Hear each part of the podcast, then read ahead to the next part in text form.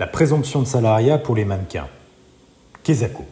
Il s'agit d'une règle posée par le Code du travail en son article 71 23-3 qui dispose Tout contrat par lequel une personne s'assure, moyennant rémunération, le concours d'un mannequin est présumé être un contrat de travail. Cette règle est essentielle car le statut salarié permet de bénéficier d'importantes prérogatives. Par exemple, la limite du temps de travail, le repos quotidien hebdomadaire, les minimums salariaux, les congés payés, le bénéfice du pôle emploi, etc. Pour bénéficier de ce statut et se voir reconnaître la qualité de salarié, la loi impose trois conditions. 1. La signature d'un contrat. Et qui dit signature dit nécessairement contrat écrit. 2. Qui porte sur une prestation de mannequin, au sens donc où l'entend la loi. Et 3. Qui prévoit une rémunération. Les mots posés par le Code du travail sont donc stricts et apparemment limitatifs. Mais qu'en disent les tribunaux? Reprenons les trois conditions. Première condition, pour bénéficier du statut de salarié, il faut signer un contrat, donc un contrat écrit. Donc, si vous n'avez pas de contrat, pas de lien salarial? Eh bien, pas du tout. Les tribunaux ont considéré que même en l'absence de signature d'un contrat, le lien salarial pouvait être reconnu à condition de justifier d'un lien de subordination à l'égard d'un employeur. Il s'agit de l'application de la règle fondamentale en droit du travail, qui juge classiquement que ce n'est pas tant la signature d'un contrat ou d'un document écrit, mais la démonstration d'une subordination qui détermine la qualification d'un statut salarié. Qu'est-ce que la notion de subordination? Eh bien, la subordination, se caractérise par la possibilité pour un employeur de donner des directives, de sanctionner des manquements ou d'imposer des heures de présence au travail. Ne pas avoir de contrat écrit ne vous exclut donc pas du statut salarial. Et ce peut même être dangereux pour l'employeur car, en cas de litige, si un lien salarial est reconnu en raison d'une subordination, l'engagement pourrait être requalifié par les juges en contrat à durée indéterminée.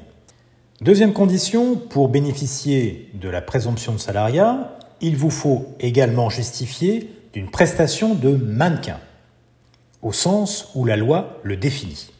Alors à l'origine, il y a fort fort longtemps, l'activité de mannequin se caractérisait exclusivement par l'utilisation de l'image au service d'un produit ou d'un service. Mais la définition a évolué en 1990 et en 2008 et désormais, l'article L7123-2 du Code du travail dispose qu'est également qualifié de mannequin le fait de poser comme modèle avec ou sans utilisation ultérieure de l'image. C'est une définition extensive qui correspond au développement des réseaux sociaux et à l'émergence des influenceurs. Et là encore, les juges font du cas par cas très concret. Si la prestation consiste essentiellement, c'est le terme utilisé par les décisions de justice, dans l'utilisation de l'image, alors il s'agit d'une prestation de mannequin, peu importe que le modèle soit ou pas un modèle professionnel, et qu'il s'agisse ou pas d'une activité habituelle.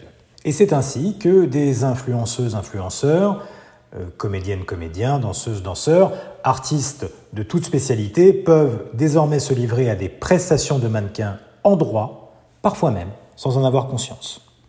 Enfin, troisième condition pour bénéficier de la présomption de salariat, encore faut-il qu'il y ait une rémunération. Il s'agit évidemment d'un salaire, mais pas que est en effet qualifié de rémunération au sens de la jurisprudence tout avantage accordé en contrepartie d'une prestation de mannequin.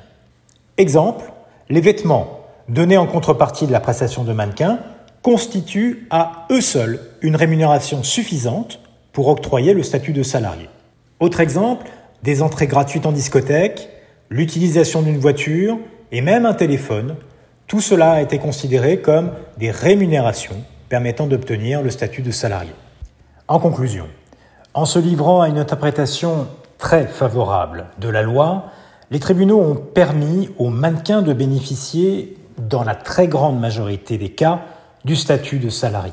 Ainsi, contrairement par exemple aux influenceurs, les mannequins ne sont pas contraints de se constituer en auto-entrepreneurs et peuvent bénéficier du régime protecteur salarié posé à la fois par les règles spéciales du droit des mannequins, mais aussi par les principes généraux issus du Code du travail.